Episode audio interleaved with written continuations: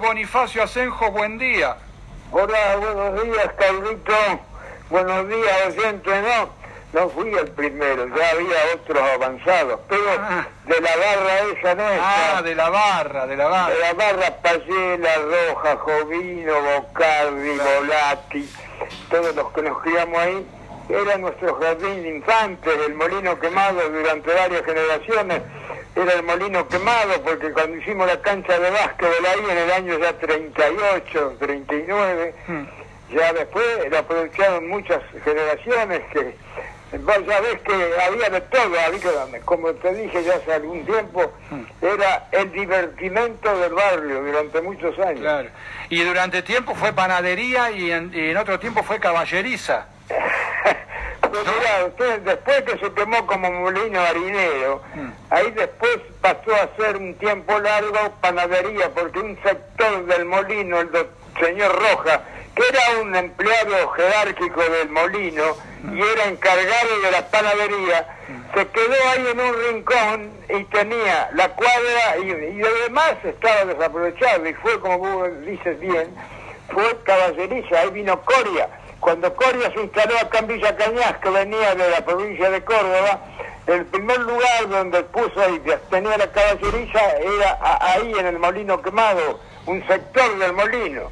Y después, más adelante, dejó de ser el Don Rojas, se trasladó a la esquina donde ahí está la librería de, de Fulcheri, ahí, y después eso se transformó en el sec- la secadora, que era un bar, Sí. un bar que a su vez tenía otros atractivos Ajá. y durante un tiempo se explotó como bar. Hasta que en el año 49 lo compró el alemán que era de propiedad de don Lorenzo Vicio, esa propiedad era de don Lorenzo Vicio, vino el alemán, lo compró y lo rehabilitó como molino aceitero, que duró durante 5 o 6 años, pero después se cerró y es sigue como hasta ahora, ¿eh? Muy bien. siendo la gran... He visto que hubo una polémica que si, se- si no se rehabilitó, seguramente que es imposible rehabilitarlo como molino porque ya era toda una...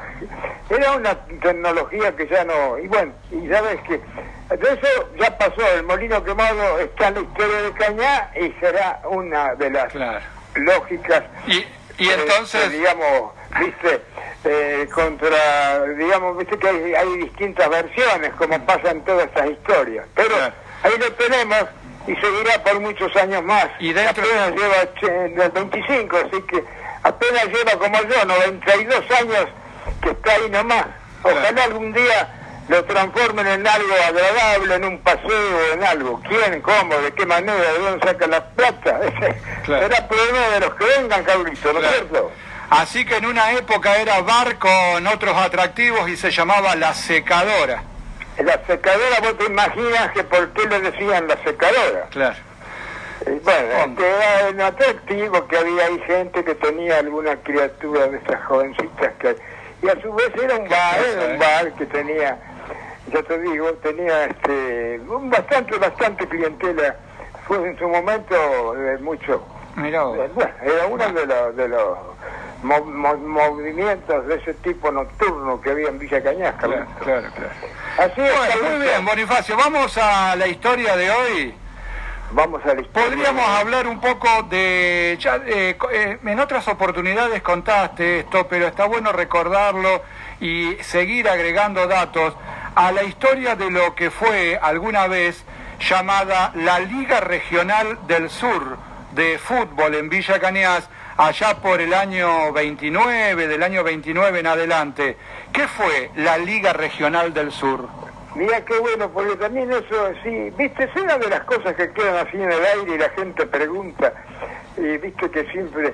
La Liga Regional del Sur de fútbol era precisamente una liga que se, tra- se, se constituyó acá en Villa Cañá, pero que era precisamente este, la que reunió a los clubes de acá de la región, o sea, Santa Isabel, María Teresa, Teodelina, este, eh, eran los cuatro pueblos principales, María. Teresa, Santa Isabel, Villa Cañas, Teodelina. Teodelina, claro. Y se agregó alguna vez, también Hugues participó acá, alguna vez participó el Huracán de Ribeños, ¿viste? Pero era la liga que precisamente era la, la que aglutinaba a los clubes de acá de Villa Cañac, porque en Villa Cañac había cuatro clubes de fútbol. Claro. ¿Y no existía la Liga Benadense todavía? Sí, la Liga Benadense Ah, ya- existía. ya existía. digamos, existía la Liga Benadense. Ya- ya existía, claro. Existía la Liga de Rufino, que no sé Ah. si llamaba Oeste o algo así. La Liga de Rufino. Rufino tenía una liga donde era sede, como era Venado Tuerto sede, como era Villacañá sede, como era Firmat sede. Todos esos, esos pueblos, y hay algunas lo tienen todavía, porque la Villa Constitución, Claro. Villa Constitución tenía una liga que también en los campeonatos argentinos que ya se jugaban, me acuerdo que siempre la Liga Regional del Sur, todos los años, jugaba en ese campeonato que se... Como ahora, viste, se hacen los campeonatos nacionales. Sí, sí, sí. Jugaban sí. las ligas entre sí. Claro. A Villa Cañas siempre le tocaba jugar todos los años con la Liga de Rufino o con la Liga de Villa Constitución. Que yo siempre te cuento los partidos que relataba don Nemesio Sí, sí. cuando jugaba la Liga. Yo nunca me olvido del año 34, 35, cuando la Liga Regional del Sur y la Liga Regional de Rufino, y transmitía Montotto desde, desde Rufino, y habían puesto un parlante en el cine astral que ya existía, y escuchábamos el partido ese de la Liga, la Liga de Rufino y la Liga de Villa Cañas por medio de, la transmisora esa que hacía Montotto desde Sí, allá. sí. Una de las anécdotas que tiene el tema, que no sirve. Bueno, muy bien. Y podemos... eh, apellidos, nombres de dirigentes de aquella época. Mirá, la Liga Regional del... Las instituciones ya están, y las personas- que se afilió a la Liga Benadense allá por el año 28, 29, Mm. porque la Liga Benadense ya tenía clubes afiliados, además de los de Venado Tuerto. Venado Tuerto tenía los clásicos clubes, Venado Tuerto, Newbery, Juní, este, eh, de fútbol, hablemos, Hotel Argentino, Centenario, y existía un club que se llamaba Charvat, Caso Charvat, que era el club más importante, salió campeón de la Liga Benadense varios años. Vos. Y a su vez, esa liga, eh, ya te digo, era la liga importante de la región, pero Villa Cañas tenía, los de Leutongo participaban en la liga de Firmat, y los de acá participaban, mira, te cuento. De Villa Cañas estaba Spolman, Studebaker, Independiente y Club Atlético Porteño, un club que duró varios años y del barrio Vila, ¿no es cierto? Y a su vez tenía a Huracán de Chiverina, porque no existía Racing Club. Racing Club no existía, era el Club Huracán. Y estaba el Cheverina Fútbol Club, que uno, si no es el club más viejo de la región. Cheverina Fútbol Club. Entonces, además tenía en Santa Isabel a Belgrano, que es el club más viejo también, y Juventud Unida. Y tenía de María Teresa exclusivamente a Sportivo María Teresa. No existía ni Nueva Era, ni otro club que también había ahí, que no me acuerdo cómo se llamaba, pero después se formaron. Y esos clubes integraban el- en la Liga Regional del Sur, era una liga bastante claro. fuerte dentro dentro del Consejo Federal, que el que todavía maneja el fútbol del interior, era una de las ligas más o menos interesantes que tenía el Consejo Federal, ¿sabes? Y, eso era lo que se mantenía acá como interesante porque, fíjate, hablas de personas. Para mí el primer presidente que tuvo la Liga Regional del Sur, según los archivos que yo tengo, o que hay acá existentes, fue el doctor Castro. El doctor Castro era un médico que habían fundado la clínica Cañar junto con el doctor Acuña, el doctor Oscar Urrutia, y él fue el primer, si no que digo, el primer presidente que tuvo durante dos años la Liga Regional del Sur, doctor Castro. Falleció joven ese hombre. Ajá. Bueno, y esa, después esa guía se mantuvo, tuvo varios presidentes. Durante unos años yo recuerdo que había un maestro, Juan Fernández Zurita, que muchos se deben acordar porque han sido alumnos de él, que después se casó acá con Elisa Deitelman. Sí. Ese señor también, un hombre joven, fue varios años presidente de la liga. Y después estaban los delegados y los dirigentes de cada club, en Spolman Bullrich, en Independiente estaba el señor Henry, un famoso eh, peluquero de acá que fue uno de los fundadores. En Studebaker había los Robea, el Quiña, famosos dirigentes de Studebaker. En Independiente Sportman, en Sportman estaba como siempre, en ese tiempo, mucho tiempo, estaba don Adolfo Burrich, que era el presidente de la liga, fue uno de los fundadores de la liga, don Adolfo Burrich, era delegado, presidente de Sportman. era completo don Adolfo, y era uno de los también dirigentes de esa liga. Y te imaginas que tenía, lógicamente, los demás dirigentes de acá de, los clubes alrededor, que también tenían su gente, ¿no es cierto? Claro, claro.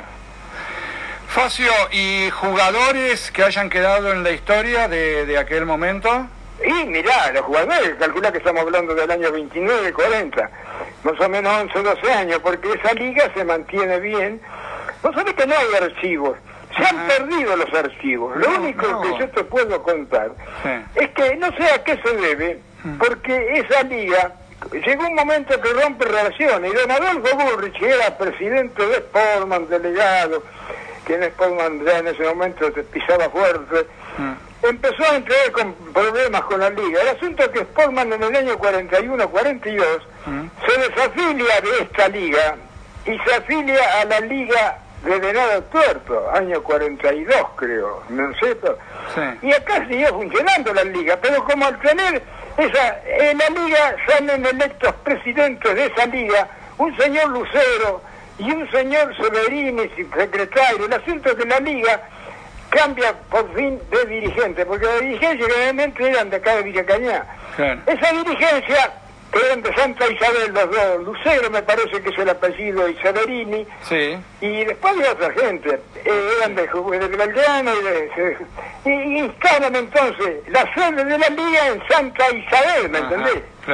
Y bueno, se organizan dos o tres campeonatos más, pero Forman se afilia a la Liga Venadense y acá sigue funcionando la Liga Regional del Sur, con, eh, con los clubes que te nombré hace un rato. Y entonces esa liga tuvo algunos problemas porque ya empezaban con dificultades y entonces la misma, el alejamiento de Sportman trajo con, con inconvenientes porque creó una rivalidad. El asunto es que en definitiva llega un momento en que el Consejo Federal por decreto resuelve, este, digamos, suspender la Liga Regional del Sur, hmm. que allá por el año 42 creo que fue, le suspende la liga y, y eh, ordena, por decirlo de alguna manera, que todos los clubes se afilien a las ligas existentes alrededor, pues ser el doctor, podría ser la de Filmat, hmm. porque Spolman ya estaba afiliado a la Liga Menadense de la primera época, pero después se desafilió, allá por el 28-29, y se afilió a la Liga Regional del Sur. Así que Sportman después vuelve, cuando ya Sportman, viste, pasa a ser así como quien diga, ya estaba en la Liga Venadense. Y ahí también vuelven o se afilian Estudiante Independiente. Porteño desaparece, ya no se afilia. Se afilian los de Ciudadina, se afilian los de San Isabel, y de esa manera todo quedó unificado con la Liga Benadense. Inclusive te digo más, de Rufino también, vos fijate que los de Rufino también se disolvió la Liga de Rufino y pasaron todos a ser dependientes de la de Nocturno, como son hasta actualmente. Por eso te digo que ese fue el proceso de esa época, que no sé si fue necesario, pero de alguna manera así se hizo para que desaparecieran las ligas regionales del sur. Claro. Facio, y estamos hablando de nuestro pueblo allá por la década del 30. ¿Las canchas, los campos de juego, estaban en lo que era la zona urbana del pueblo? Y sí, acá ya tenía, verdad que tenía su campo de juego propio, estaba un poco más acá, que vos te acuerdas, vos que estaba ahí sobre las 50 y estaría 50 la, y 65 por ahí y estaba, pues, Sportman, bueno, para que te digo, Sportman tenía ya el, la cancha, el chalet construido, calcula en el 31, inauguró el chalet, así que tenía la cancha de fútbol, la cancha de básquet, la cancha de tenis. Era el club que tenía más o menos más instalación. Independiente alquilaba una cancha, un previo muchos años, acá atrás había lo que sería un barrio ahí nuevo, que era, después fue muchos años la quinta de Fontanini Frente a lo que sería el Torreón, pero del otro lado había, bueno, ahí Independiente tuvo la cancha desde el año 1926 hasta el año 1940, 38, 39. Después se trasladó allá al barrio norte, en lo que sería la continuación de la calle esta mía, que es la 56, pasando la vía, y después tuvo un tiempo instalado en el Parque Español. Claro, estuvo muchos años en el compró esa actual cancha con el cual terreno y después Porteño, que tenía la cancha alquilada allá atrás de la vía justo en los terrenos que son de la Asociación Álvarez. Allá bien, vos haces stop cuando tomás ahí el paso nivel de la comería Ledesma, digamos. Esa era la cancha de porteño. Así que las cuatro canchas habilitadas eran la de Sportman, la de Independiente, la de Sportman ya con vestuarios y todo, la de que también, que tenía los vestuarios en ese chalecito que todavía existe. Independiente nunca tuvo más que, ¿saben cómo se jugaban? Se ponía una lona alrededor que se corría y en vez de Baker tenía todo el predio rodeado por ligustro, forma igual. Y Porteño tenía la cancha, que como independiente más o menos, le ponían unas lonas. Y bueno, las cuatro canchas habilitadas por el fútbol oficial eran esas que te nombré, Claro. ¿Y en esa época hubo algunos de los clubes que siempre se destacaba siempre el campeón o era repartida la cosa? Sí, sí, había. Hay una historia linda de fútbol acá, por ejemplo, en la liga hay un poco de memoria más, porque sabés los archivos que son los de las actas de cada club, porque las actas de la Liga Regional, después te cuento cómo es el tema, las actas de la Liga Regional del Sur y los libros de acta, no se sabe qué pasó, porque después de un tiempo empezaron a pelearse. Hubo un tiempo que Orlando Rivera, un conocido amigo nuestro, mm. fue un tiempo dirigente, cuando la Liga se sabe, él siguió de dirigente ahí con eh, Oscar Oviedo, eh, Romano, que fue después muchos años primero fue dirigente de, Porteño, después de muchos años fue dirigente de Estudiante. Eran prácticamente los dirigentes de la liga, ¿sabes? Y ellos manejaban todo el tema de los... Yo no sé qué pasó con esos libros, se perdieron. Y no se sabe nada. Y bueno, nosotros los que historiamos este, a veces queremos, hemos logrado mucha información, porque vamos a los libros de actas de los clubes, ¿me entendés? Y de ahí sacamos los datos. Pero hay una cosa, yo hace poco el amigo hizo me dice un día, vos sabés que estuve en la casa de un amigo y hay un libro que habla del fútbol de la década del 30 que tiene todos los datos, un libro de esos de actas grandes como se usaban antes. No me diga, sí, dice, hay un libro de actas, algo que se relaciona, vos debes saber de qué se trata. Me dice quién, cómo, y me pongo en contacto con este muchacho que está en Santa Isabel. Hmm. Y un día, hablando con él, le llamo, porque es de familia que tiene acá, y vamos a ver que me dijeron que vos tenés un libro, y nosotros andamos buscando siempre esa historia de, de la Liga Regional del Sur. Bueno, mirá vos con quién doy. Doy con un muchacho que viene a ser el yerno del último, que este actualmente, el yerno, falleció el, el, digamos, el cedro, y, y, digo, mira, a ver, sí, yo tengo el libro, sí, mi, mi, mi suegro lo tengo. Pues me lo hace ver, me lo muestra, saqué fotocopia. El último libro de actas de la Liga Regional del Sur, que tenía más o menos siete, porque había ese arrancaba en el 33 más o menos, pero que lo debe tener en su poder seguramente, arrancaba la historia y de ahí pudimos sacar muchos datos, porque yo saqué, fotocopié muchos datos, Muy bien. del 32 del para atrás, no, pero ahí para adelante sí, hasta en el 42 cuando hay el último acta que hay, ¿sabe cuál es?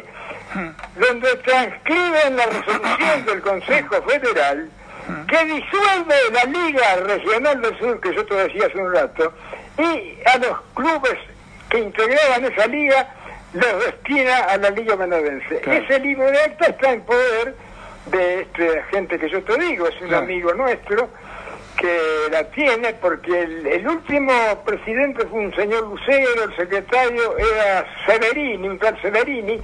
Bueno, la familia de Severini tiene en su poder ese libro, que lógicamente es una reliquia, ojalá lo mantengan.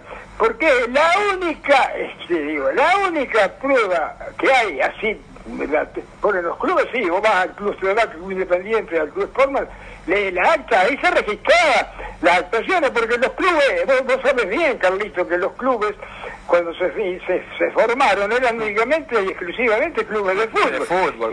y, en las actas, todo lo que se registraba, contra quién jugaban, qué partido se hacía, cómo salía en el campeonato, si ganaba el campeonato.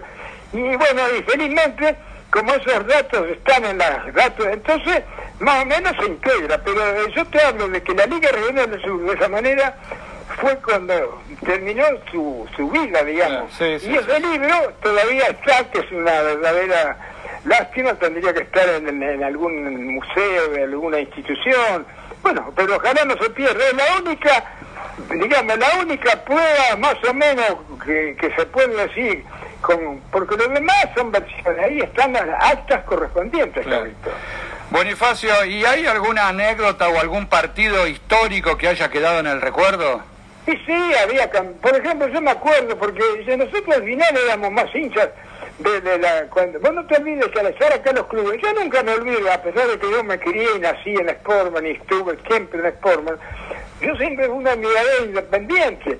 El club independiente tenía un cuadro de era el más pobre de los clubes, tenía la canchita ahí que tenía cuatro, dos casillas donde, ¿sabés qué hacían? Enrollaban la, la, la, la artillera que rodeaba toda la cancha y guardaban la lona, había dos casillas en la lona, en, la- las casillas, y las cerraban. Y, y al domingo siguiente, con todo un alambre alrededor de la cancha que corría como, como un toldo, digamos, algo así. claro, claro. Bueno, y éramos hinchas. Yo me acuerdo siempre de un cuadro que tenía Independiente, que jugaban todos los muchachos. De y después no también me acuerdo, porque nunca me olvido de un equipo que en el año 1938, que yo ya jugaba en la tercera de Sportman y los ganó Independiente el campeonato. Eso era, mira, había un club, un cuadro independiente que salió campeón en el 38, 39, un equipazo. Ya te lo digo cómo formaba. Cafa, al arco, Andrada y Saga. Andrada era eh, Máximo Rueda. Jugaba Busandri de centroga Mujica y de ja izquierdo Manero Díaz. Jugaba de win derecho Federico Calamari, Lolo Díaz, el negro de los Santos, famoso que después fue un Sportman. El, el, el, Fernández y el gordo Mariani. Ese equipo ganó ese campeonato 38, un equipazo era. Y los Sportman también me acuerdo. Y después los dirigentes de esa época eran los de siempre, en ese tiempo. Te, nombré recién a, a- en Independiente, uno de los, de los que siempre anduvo fue ese peluquero Henry.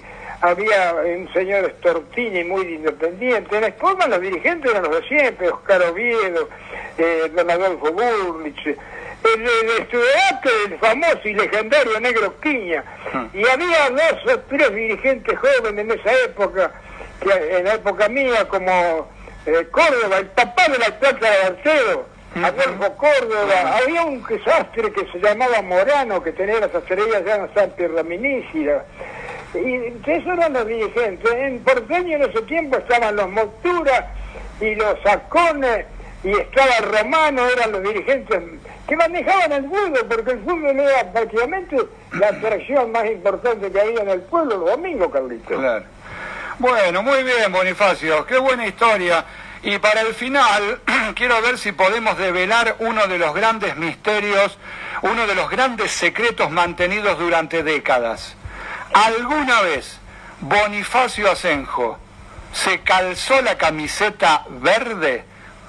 ¿Bonifacio jugó alguna vez para Studebaker? Pero sí, te voy a decir por qué. Debido al problema de la liga también. A ver, Porque ¿por qué fue? ¿Qué pasaba? Yo estaba registrado en la Liga Regional del Sur, ¿Mm? porque en ese tiempo había primera, segunda y tercera. La tercera era una división reserva que jugaban de 12 o 13 años hasta los 17. Y yo jugaba en Sportman, como todos en Sportman. ¿Y qué pasa? Que cuando la Liga Regional del Sur se pelean ahí, hace lío que se produce, y Sportman se aleja de la Liga, ¿qué pasa? que Sportman se afilia a la Liga Benadense con primera y segunda división nomás, ¿me entendés? Y Sportman deja a nosotros, los que estamos en la edad intermedia de 12 o 13, y te voy a hacer nombre y apellido de quienes eran, quedamos en el, en- en el aire, ¿viste? Y entonces, ¿qué pasó? Que nosotros hemos sido concurrentes a la ciudad italiana, donde en ese tiempo muchachos de 15, 16 años, 17 años, íbamos a jugar al billar. Y ahí estaban siempre esos muchachos que yo te dije, Adolfo Córdoba, Murano, que eran antiguos dirigentes de Estudiantes. Cuando nosotros quedamos en banda, porque cuando Sportman se retira de la Liga Regional del Sur, ¿qué pasa? Nosotros los muchachitos de 17, 16, 15 años, 14 años, quedamos en banda. Y entonces nos invitan, porque estábamos libres, quedamos libres, retirarse Sportman del campeonato del año, digamos del año 41, 40, se realizaba igual. Y entonces, nosotros, ¿qué pasaba? estábamos libres, porque quedábamos libres. Y entonces, como estábamos libres en la Liga del Sur, no, invitaron. Y yo, por ejemplo, con Tito Pallera, con Chocho Tripicio, con este, este otro muchacho de mi época, acá del, del todos nos invitaron y jugamos en Studebaker dos años, esos dos años jugamos en Studebaker porque no teníamos otra alternativa. Hasta que en el año 43, cuando 40, sí, 43, se normaliza, desaparece la Liga Regional Sur, vuelven todos a hacer, bueno, por supuesto, yo retorné a Sportman y no me voy nunca más de Sportman. Pero sí, señor, y, estoy muy contento. Y, tuve muchos amigos, mis compañeros ahí, el estudiante, los hermanos Lázaro, el, el toro, el, torito, mm, este, el famoso jugador, ya empezaba a jugar Fernando Montoto, el mismo Chocho Cepicho que después, todos esos compañeros míos, que también, algunos se quedaron estudiantes después, yo por supuesto volví o retorné a mi club de nacimiento. Pero sí, señor, y estoy muy contento porque no dejo. Y te digo más, al básquetbol, más de una vez, Santiago Valdo, que era el. Me, yo fui a jugar, que básquet jugaba en esos partidos en la región, Colón, Junín. Más de una vez yo fui, le, le, solicitaron permiso al entonces presidente don Adolfo Bullrich, y yo fui a acompañarlos, no me íbamos a reforzar, al equipo de Santiago Valdo, Aldo Constante, Chocho Acervo, Tito Acervo, toda esa gente que jugaba en, en Tombolini.